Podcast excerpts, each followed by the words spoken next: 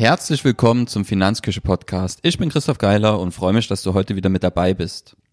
Unser Thema heute, erfolgreich selbstständig. 17 Tipps, aber kein Patentrezept.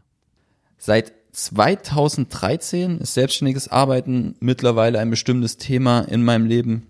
Am Anfang habe ich ja lediglich einen kleinen C so ein bisschen ins Wasser gehalten, ja, und habe mich so nach und nach ganz ins Wasser hineingewagt.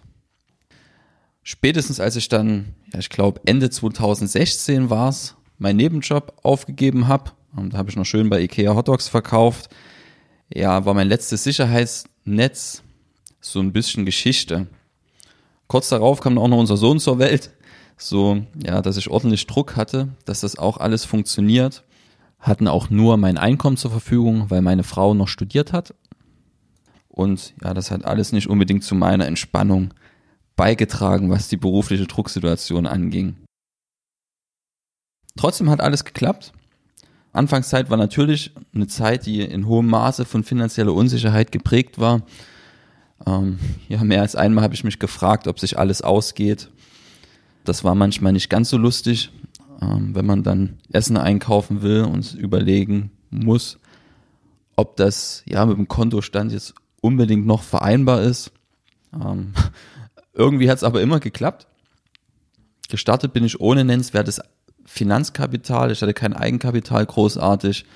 Ähm, und mein Antrag auf Gründungskredit hat die Sparkasse abgelehnt mit der Begründung, dass mein Geschäftsmodell nicht umsetzbar ist. Ja, mittlerweile stehen wir fest als Familie mit sechs Beinen im Leben, finanziell vor allem auch mittlerweile. Studium meiner Frau neigt sich seinem Ende zu. Ähm, Selbstständigkeit steht auf einem soliden Fundament. Und ja, trotzdem haben wir noch ausreichend Zeit für unseren kleinen Sohn.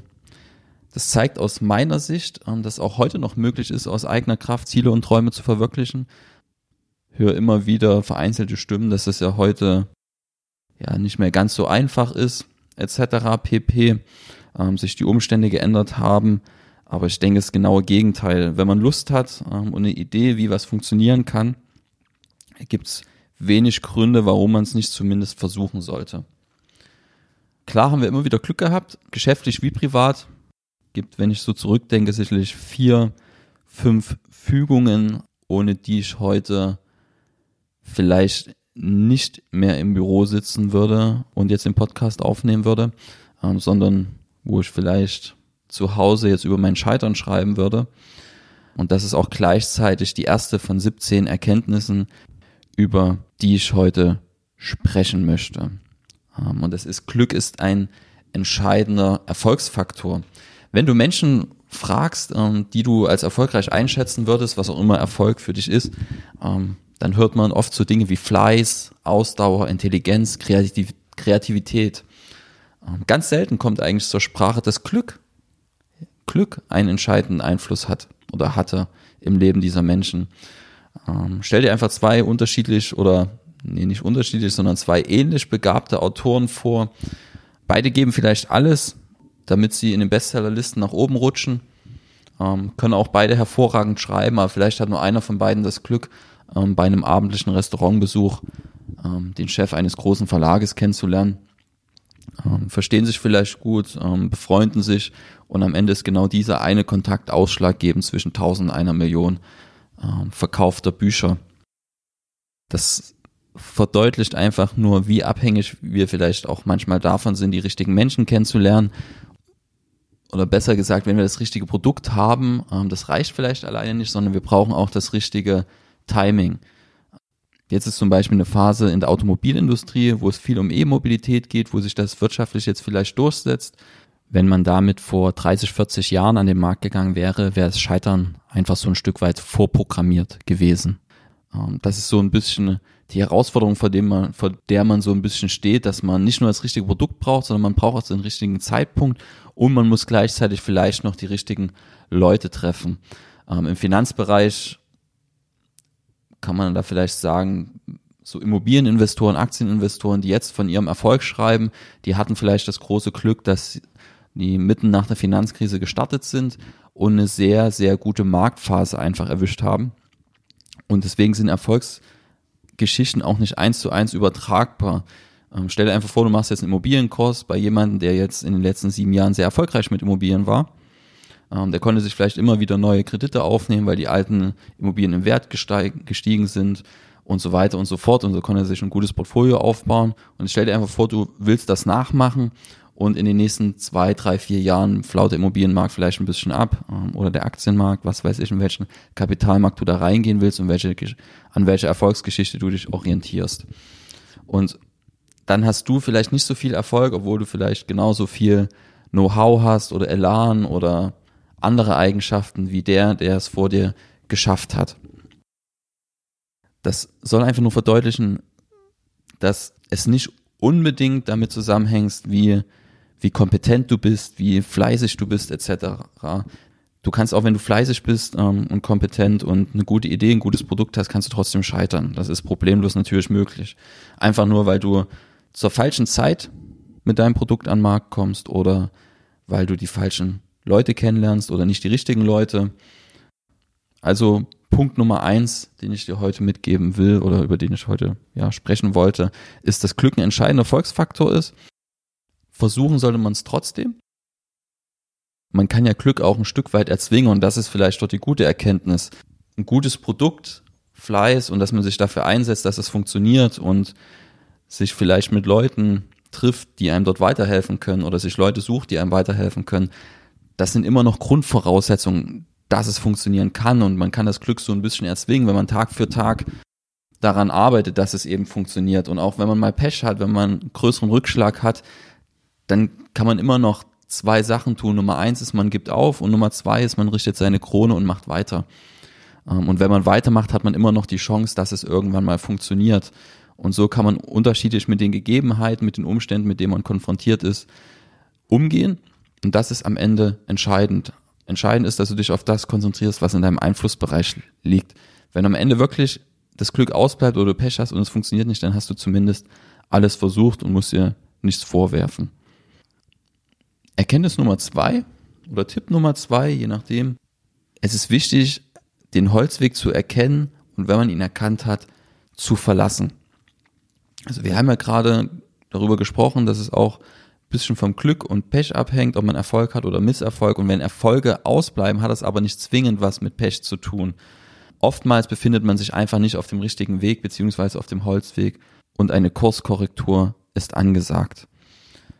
Dabei muss ich sagen, ähm, zumindest mir fällt es manchmal sehr, sehr schwer einzuschätzen, ob man einfach die falsche Richtung eingeschlagen hat oder ob man einfach noch ein bisschen weiterlaufen muss, bis es halt funktioniert. Genau genommen ist es sogar eine meiner größten Herausforderungen gewesen und ist es auch immer noch, richtige von falschen Wegen zu unterscheiden.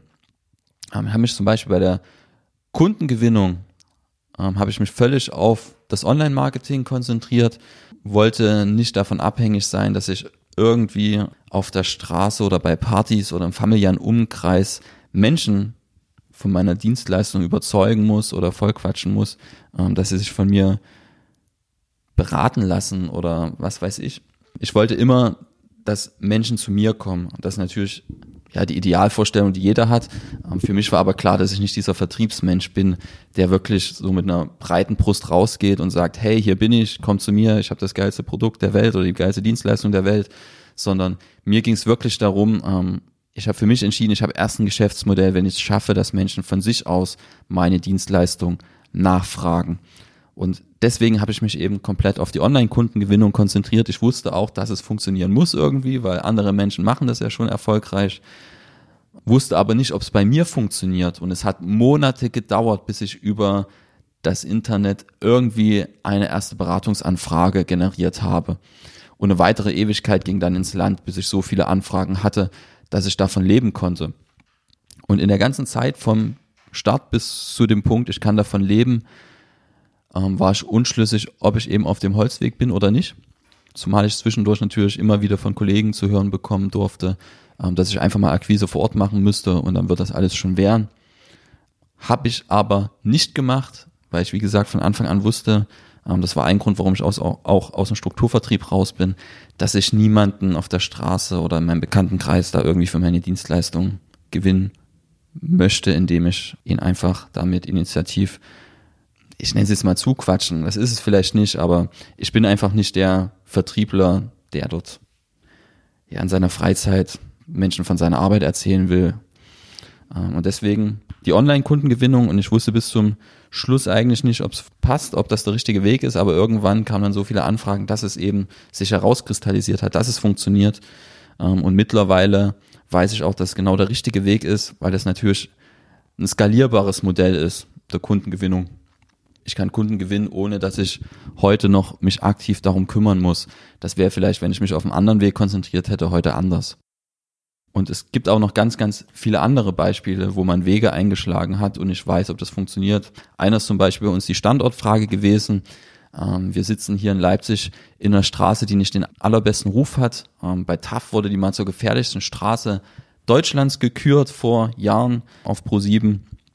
Und genau dort haben wir uns niedergelassen und quasi mit einer hochwertigen Finanzdienstleistung begonnen. Und das hat irgendwie im Kopf nicht ganz zusammengepasst. Wir haben es trotzdem gemacht und ja, Zweifel dort ein bisschen hinten angestellt und mittlerweile zeigt sich, dass es auch das genau die richtige Entscheidung war. Das ist aber auch ein bisschen, das weiß man halt nicht vorher, ob es funktioniert. Man muss es dann einfach ausprobieren, immer wieder so eine Entscheidung rekapitulieren, rekapitulieren, sich mit anderen Menschen austauschen und dann so ein Gespür dafür entwickeln, ist das jetzt der richtige Weg oder nicht, weil wenn man dann irgendwann zu der Entscheidung kommt, dass es nicht der richtige Weg ist, sollte man den auch irgendwann mal verlassen.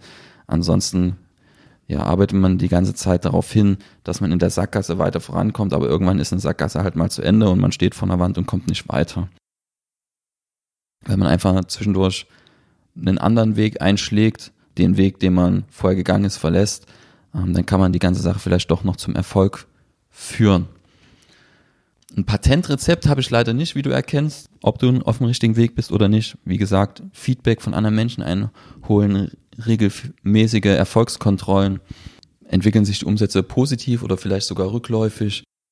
Immer wenn sich was rückläufig entwickelt, ja, dann sollten alle Alarmsignale angehen und ich sollte alles hinterfragen.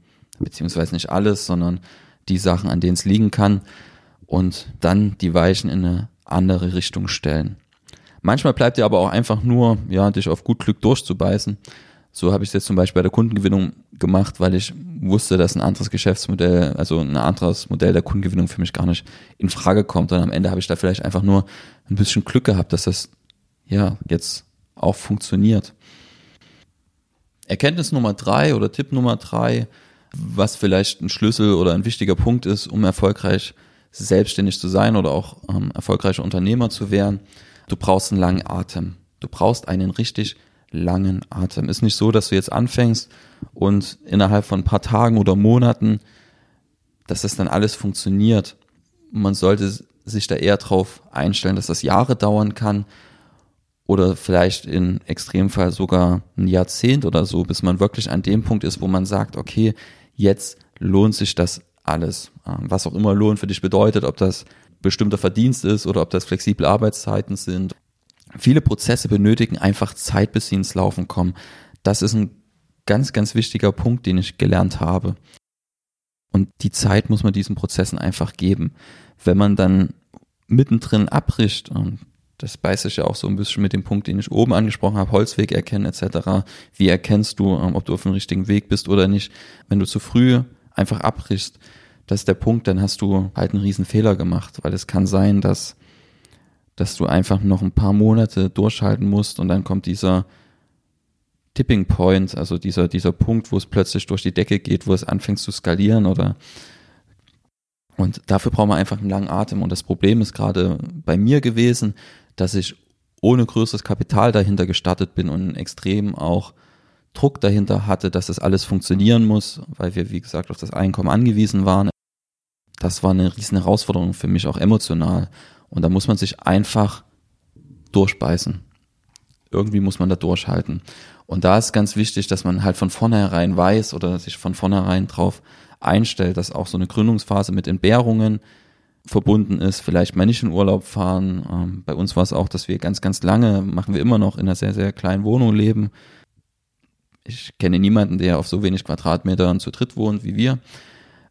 Und da muss man sich einfach drauf einstellen, dass es auch mal finanziell eng werden kann, dass es vielleicht auch emotional schwierig werden kann, wenn man auf Hindernisse stößt und dass das eine ganze Zeit lang so gehen kann. Also bei uns war das kein Zeitraum von Monaten, sondern wir mussten uns Jahre wirklich durchbeißen, bis wir wussten, okay, ähm, oder nicht bis wir wussten, okay, sondern bis es uns dann wirklich auch besser ging finanziell. Und so lange muss man dann erstmal durchhalten. Und das bringt uns ein Stück weit zum Punkt Nummer vier. Es ist extrem wichtig, dass du deine Familie mit ins Boot holst. Wenn du eine feste Partnerin hast, wenn du ein Kind hast, so wie ich, ähm, dann ist es ganz, ganz wichtig, dass die Menschen Priorität haben und dass, wenn du gründen möchtest, dass du von Anfang an sagst, okay, so sieht's aus, das kommt auf uns zu. Ist das okay, wenn ich das mache? Ähm, steht ihr dahinter oder nicht? Weil wenn deine Familie nicht dahinter steht, hast du irgendwann ein Riesenproblem, wenn du auf Hindernisse in der Selbstständigkeit stößt. Weil es natürlich blöde Fragen geben kann, wenn es Geld knapp wird. Also das ist so der Hauptpunkt, Knackpunkt, den ich sehe, beziehungsweise einer von zwei, wenn es Geld knapp wird. Dann fragt die Partnerin dann schon irgendwann mal nach, hier, wie sieht's denn aus? Ähm, das habe ich mir nicht so ganz vorgestellt. Anderer Punkt ist natürlich, wenn du sehr, sehr lange Arbeitszeiten hast oder ähm, sehr, sehr flexibel sein musst in den Arbeitszeiten. Ähm, das belastet natürlich auch das Familienleben. Und da ist einfach wichtig, dass man richtig ehrlich ist, sagt, so sieht's aus. Ähm, finanziell ist gerade Katastrophe zum Beispiel oder es ist zwar noch schwierig, es geht langsam nach oben oder ich habe gerade eine schwierige Phase, ein großer Auftrag hat nicht geklappt. Ähm, sowas dann auch offen zu kommunizieren und in, in, nicht in sich hineinzufuttern und der Partner merkt dann nur, dass man schlecht gelaunt ist etc., ähm, sondern das wirklich offen zu kommunizieren und von Anfang an auch sagen, hey, ich mache mich selbstständig, das kann jetzt eine schwierige Zeit werden. Ähm, und wenn der Partner dann sagt, okay, ich stehe dahinter und man auch mit dem Partner drüber spricht, was das bedeuten kann, dann kann man schon viel Konfliktpotenzial herausnehmen von vornherein. Wenn man dann auch noch ehrlich ist während des Prozesses, dann kriegt man vielleicht sogar emotionale Unterstützung vom Partner mehr, als man die bekommen würde, wenn man nicht offen und ehrlich ist. Und vielleicht auch, wenn man merkt, okay, es wird gerade richtig eng und es gibt gerade richtig Probleme, dass man dann auch feste Vereinbarungen trifft. Also bei uns war es zum Beispiel die Vereinbarung, wenn ich bis Ende 2018 nicht wirklich im profitablen Bereich bin, muss ich mir halt noch einen Nebenjob suchen oder eine Anstellung. Die Selbstständigkeit läuft dann erstmal nebenher.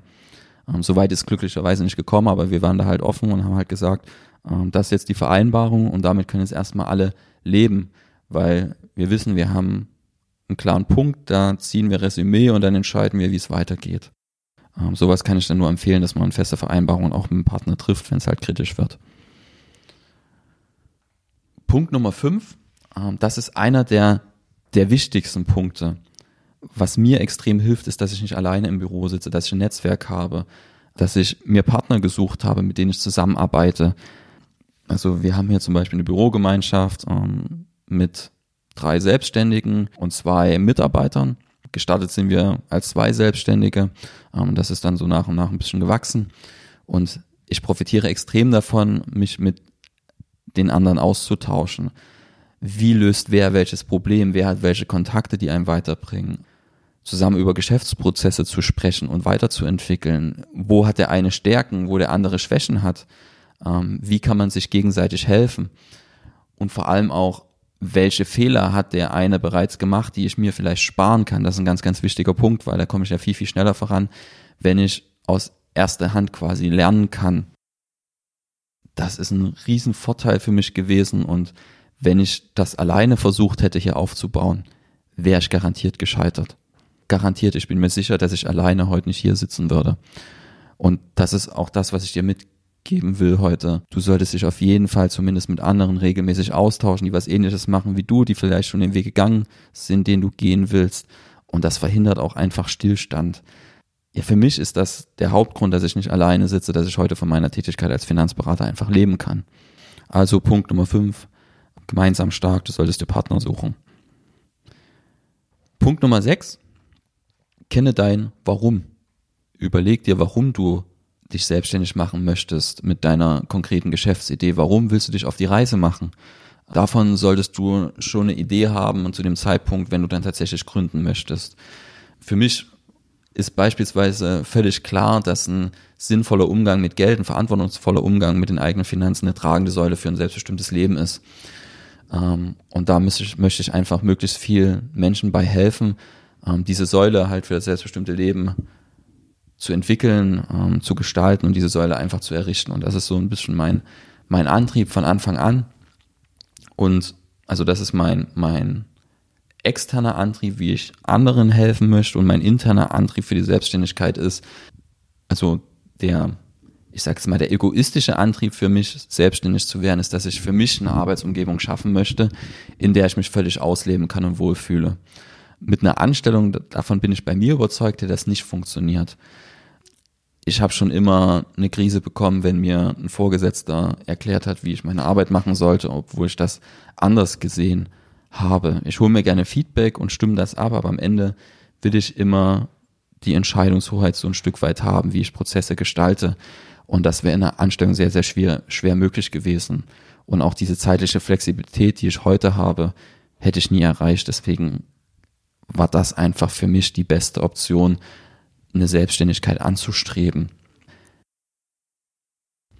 Und das Warum hilft mir auf drei Ebenen am Ende.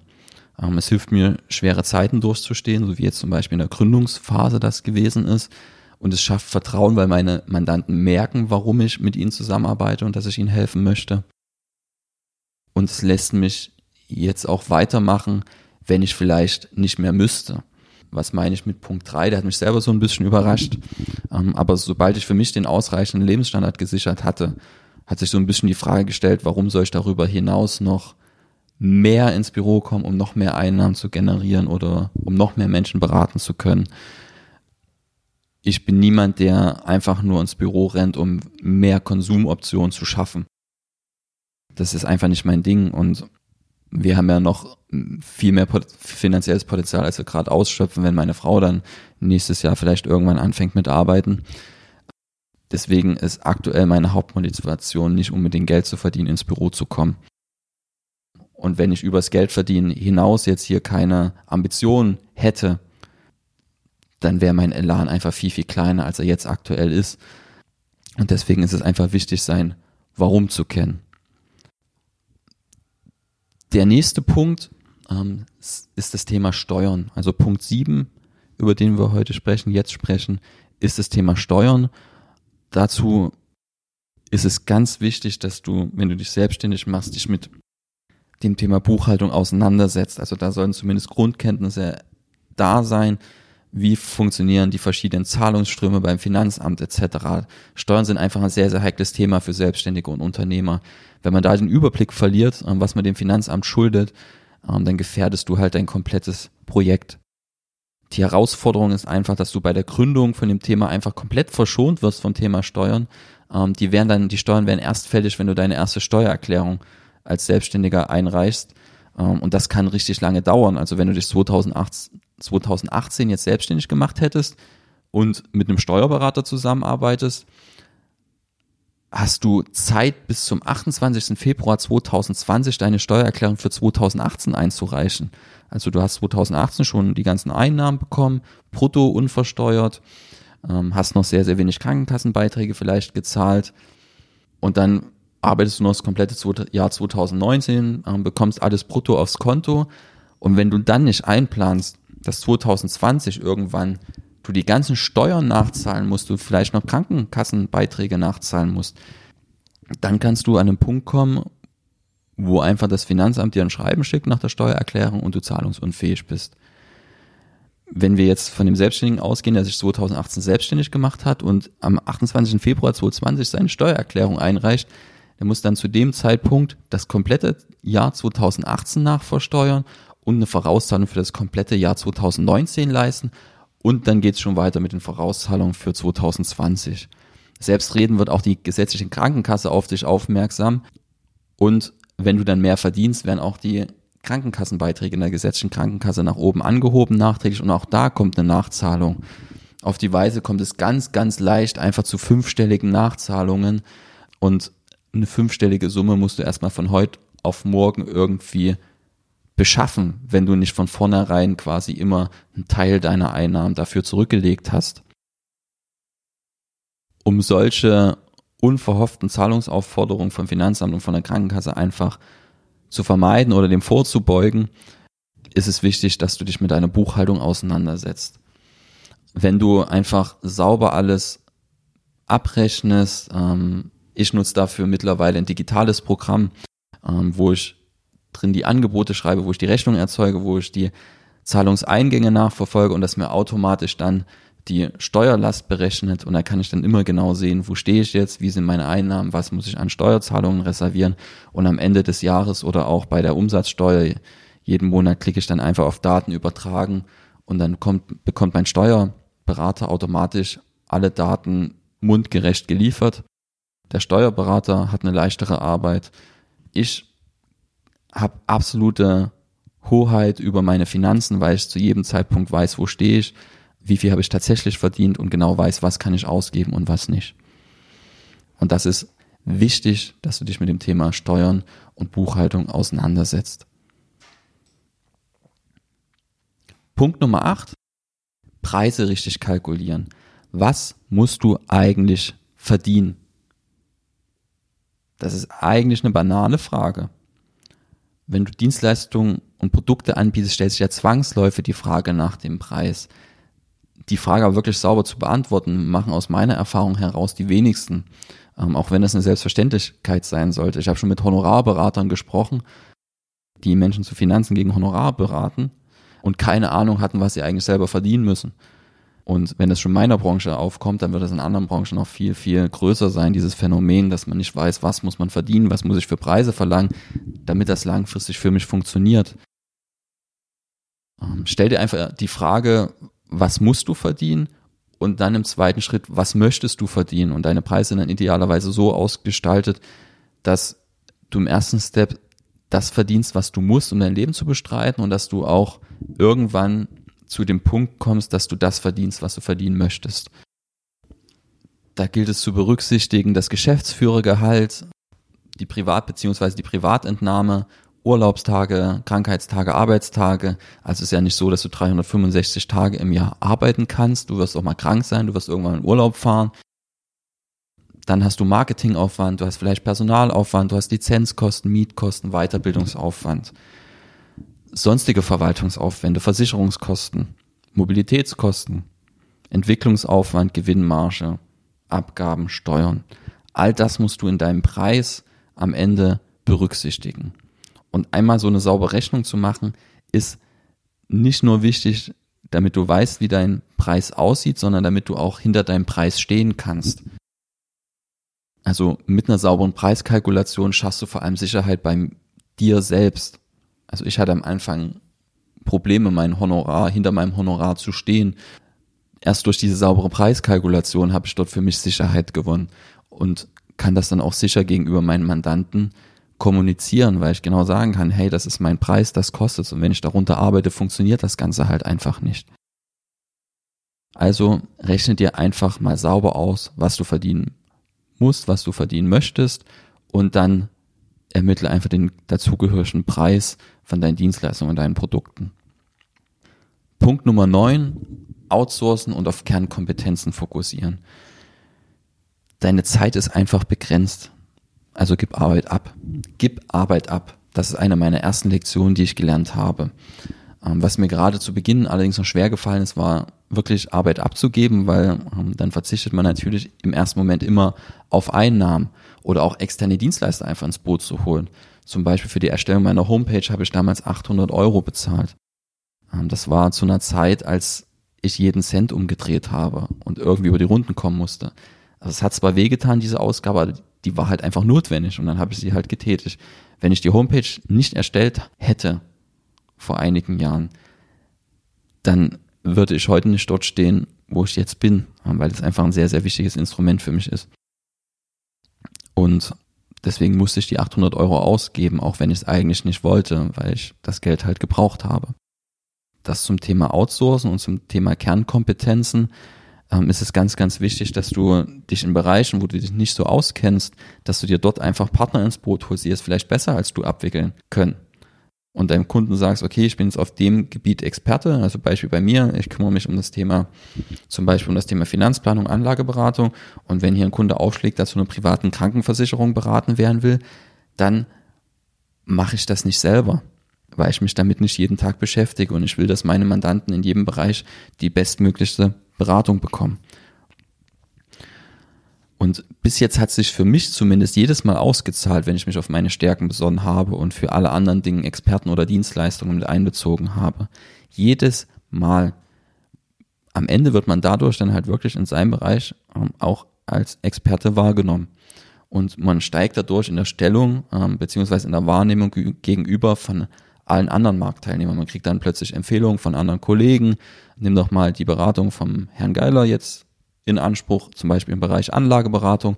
Der macht das jeden Tag, der hat da etliche Kunden schon beraten, bei dem funktioniert das.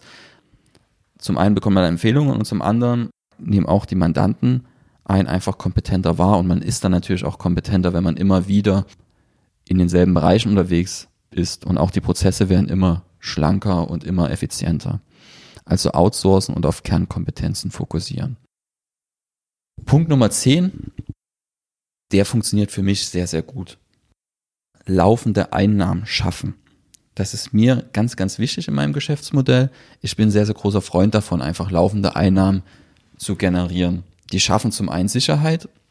Gerade in meinem Bereich ist das wichtig, dass ich weiß, wenn ich einen Mandant vor mir sitzen habe, ähm, ich bekomme sowieso jeden Monat genug Geld, um zu leben. Ich bin jetzt nicht darauf angewiesen, dass das mit dem Mandat klappt, weil ich laufende Einnahmen habe. Also das schafft erstmal bei mir eine große finanzielle Sicherheit und trägt damit zur psychischen Gesundheit am Ende bei, weil einfach eine große Last von den Schultern genommen wird.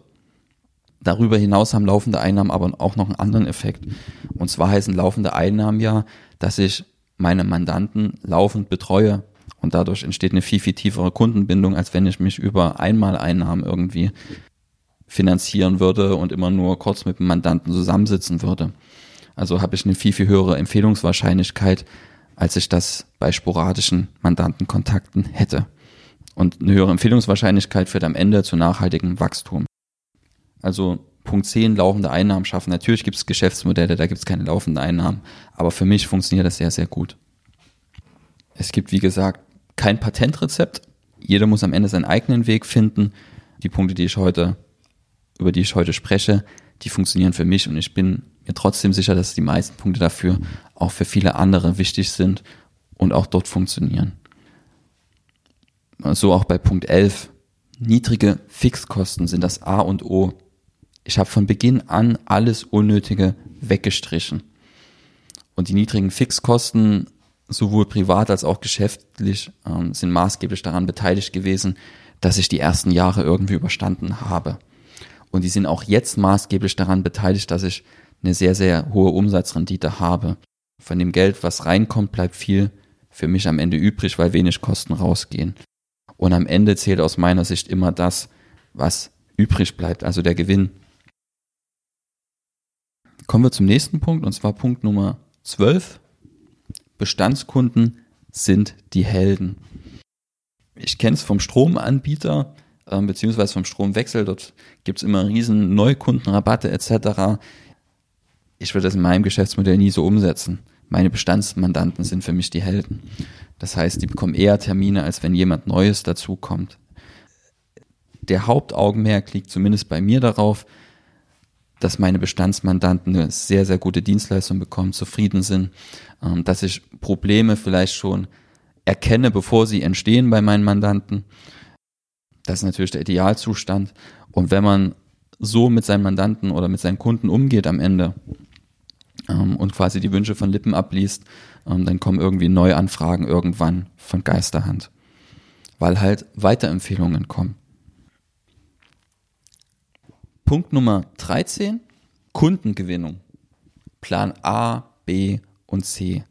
Wenig ist so wichtig wie die Kundengewinnung, weil du das schönste Produkt haben kannst, du kannst die tollste Geschäftsidee haben, wenn darauf keiner aufmerksam wird, dann hast du ein Problem. Weil du nämlich einfach nichts verkaufst. Und wenn du nichts verkaufst, dann wirst du kein Geld verdienen. Im Idealfall erarbeitest du also mehrere Wege der Neukundengewinnung. Wenn einer nicht funktioniert, hast du dann einfach noch Plan B und C in der Schublade und kannst dann die umsetzen. Ich habe mich ja ausschließlich auf die On aufs Online-Marketing konzentriert. Das heißt aber nicht, dass ich nur einen Weg gegangen bin, sondern auch im Online-Marketing gibt es ja viele verschiedene Wege. Zum Beispiel ein Blog, Social Media.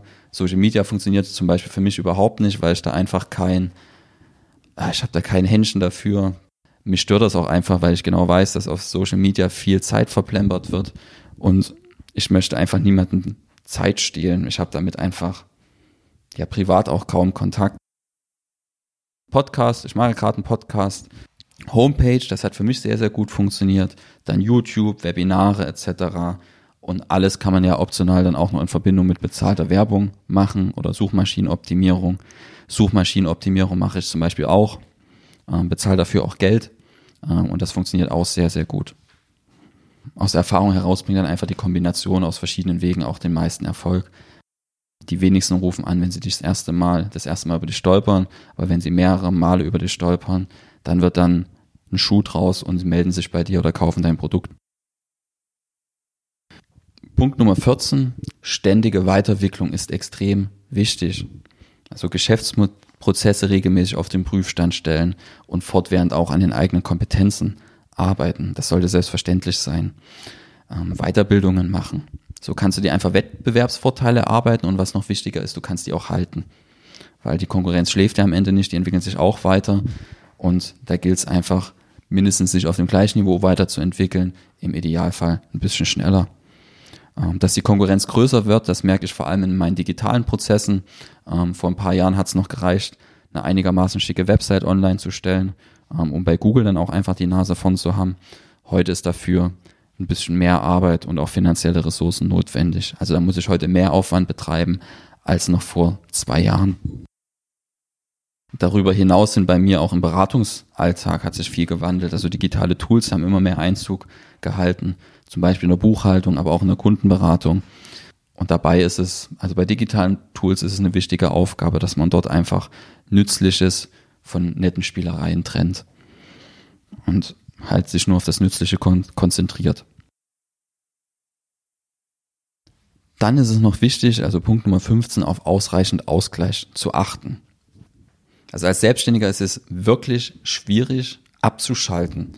Mich beschäftigt meine Selbstständigkeit auch in der Freizeit. Da denke ich dann öfters drüber nach, als mir heute auch lieb ist.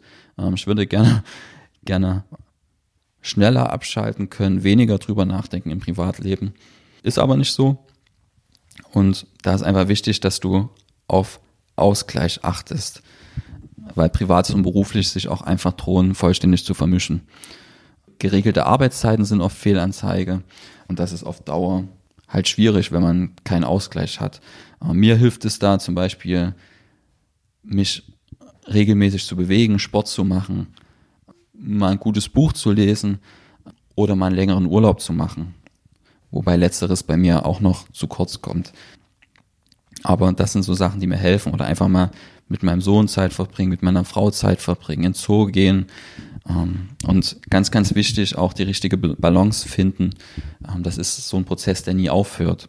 Ähm, und wenn man merkt, dass man an seine Grenzen stößt, vielleicht einfach mal ein, zwei Tage Auszeit zu nehmen, obwohl das vielleicht gerade gar nicht drin ist.